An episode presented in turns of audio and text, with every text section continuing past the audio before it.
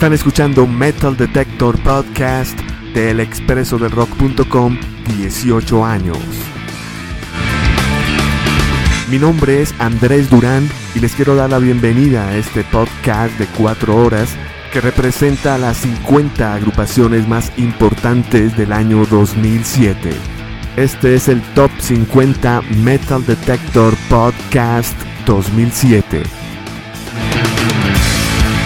Y vamos de una vez con este conteo con la agrupación Tomahawk en la posición número 50, con una colección de canciones indígenas adaptadas al rock. Todo esto bajo la tutoría del señor Mike Patun. El álbum se llama Anonymous bajo el sello propiedad de Patun y Pecac Records. En la casilla 49 tenemos la banda sonora Metalocalypse, este cartoon que tiene una banda interactiva, una banda virtual llamada Deadlock y precisamente vamos a escuchar música de su álbum Dead Album bajo el sello Williams Street Records. En la posición número 48 desde Suecia tenemos la agrupación Candlemass. Ellos han lanzado al mercado King of the Grey Islands, el rey de las islas grises bajo el sello Nuclear Blast. Finalizaremos con la casilla número 47 que es para la Dillinger Escape Plan ellos tienen un muy buen álbum llamado Airworks. Esto salió bajo el sello Relapse Records. Vámonos entonces con la casilla número 50. Tomahawk nos presenta la canción Crow Dance. Continuaremos con la casilla 49. Deadlock con Murmaider.